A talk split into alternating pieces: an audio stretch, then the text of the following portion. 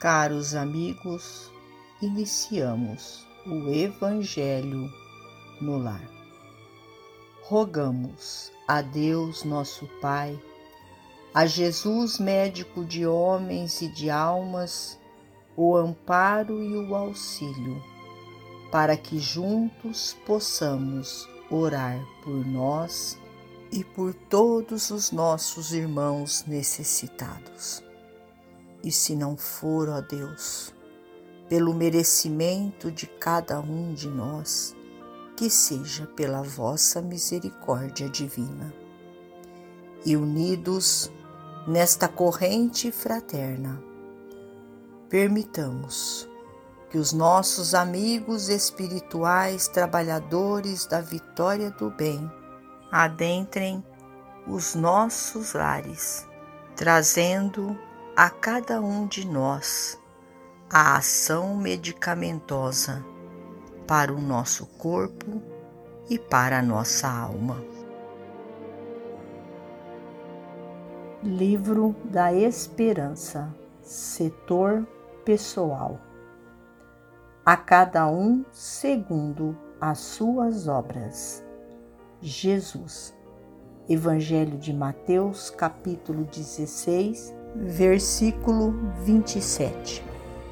Não, os espíritos não vêm isentar o homem da lei do trabalho. Vêm unicamente mostrar-lhe a meta que lhe cumpre atingir e o caminho que a ela conduz, dizendo-lhe: anda e chegarás. Toparás com pedras. Olha e afasta-as tu mesmo. Nós te daremos a força necessária se a quiseres empregar. Capítulo 25, item 4, Evangelho segundo o Espiritismo. Para clarear a noção de responsabilidade pessoal, nunca é demais recorrer às lições vivas da natureza. No plano físico, Deus é o fulcro gerador de toda energia. No entanto, o Sol é a usina que assegura a vitalidade terrestre. É o fundamento divino do mundo, mas a rocha é o alicerce que sustenta o vale. É o proprietário absoluto do solo. Todavia, a árvore é o gênio maternal que deita o fruto. É o Senhor Supremo das águas. Entretanto, a fonte é o vaso que descedenta os homens. Igualmente no plano moral. Deus é a raiz da justiça. No entanto, o legislador é o tronco dos estatutos de governança. É a cabeça insondável da sabedoria, mas o professor é a vértebra da escola. É a inspiração do trabalho, todavia, o operário é o agente da tarefa. É a essência do campo, entretanto, o lavrador é o instrumento da sementeira. Assim também ocorre na esfera de nossos deveres particulares.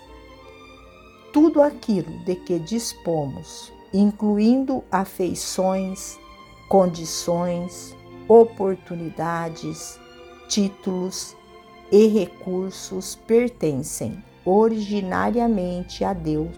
Contudo, é forçoso zelarmos pelo setor das próprias obrigações, porquanto, queiramos ou não, responderemos a Deus através das leis que orientam a vida, pelo serviço individual que nos cabe fazer.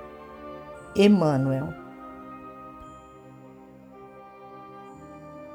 Finalizamos a mais um Evangelho no Lar agradecidos a Deus, nosso Pai, a Jesus, médico de homens e de almas, a Maria de Nazaré, nossa mãe amorada, e aos nossos amigos trabalhadores da vitória do bem, pelo amparo e pelo auxílio. Fiquem todos com Jesus e até amanhã, se Deus assim o permitir.